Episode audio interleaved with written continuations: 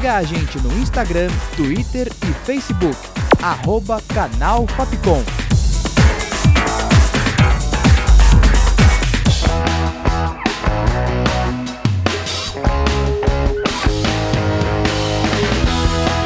Rádio Fapcom. O som da comunicação.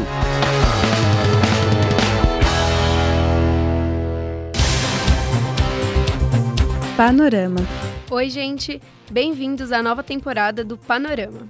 O programa agora vai ser apresentado por mim, Julia Lira. Vai ser um prazer dar continuidade nesse projeto. Aqui você vai ficar por dentro das principais notícias da semana, como o ataque racista contra os filhos dos atores Giovanna Eubank e Bruno Galhaço e o lançamento do novo álbum da Beyoncé.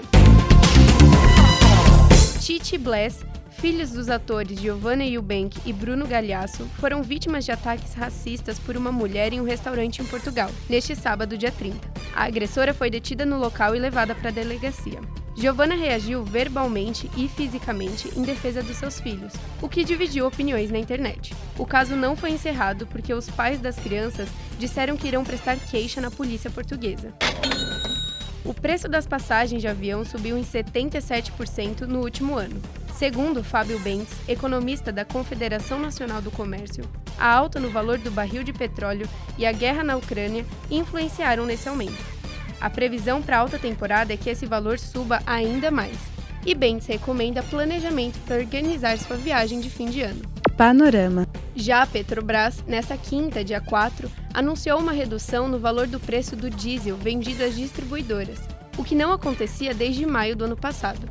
Em média, o preço do litro que vai chegar ao consumidor nos postos irá passar de R$ 5,05 para R$ 4,76. Nessa terça, dia 2, Mara Gabrilli, do PSDB, foi anunciada como vice à presidência da República na chapa de Simone Tebet, do MDB.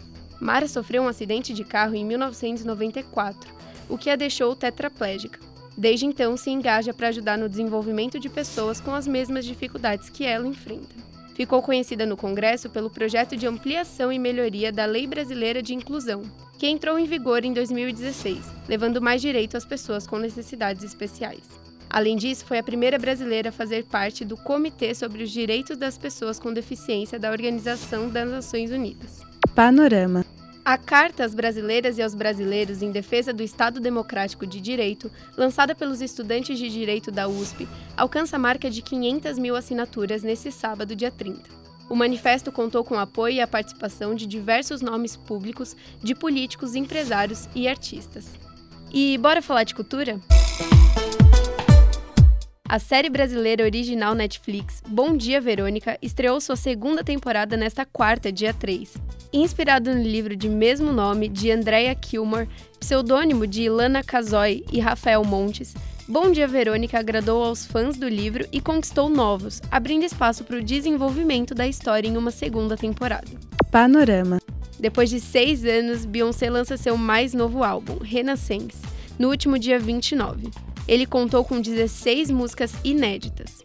O álbum celebra a cultura negra e faz referência às festas e aos estilos musicais dos anos 90, conquistando todos seus seguidores, além de já ter sido super bem avaliado pela crítica. Vamos escutar um trechinho da primeira música lançada para divulgar o novo trabalho da cantora.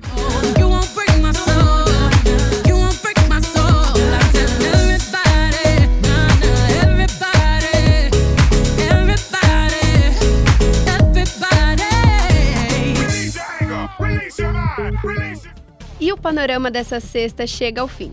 Espero que tenham gostado e acompanhem a gente pelas redes sociais. Com produção, redação e locução de Julia Lira, sonoplastia de Danilo Nunes e direção artística de Fernando Mariano. Essa foi mais uma produção da Rádio Fapcom 2022. Até semana que vem. Tchau, tchau. Panorama.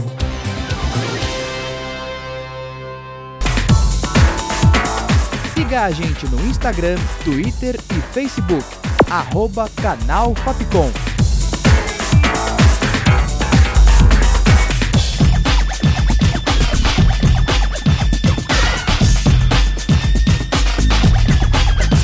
Rádio Fapcom. O som da comunicação.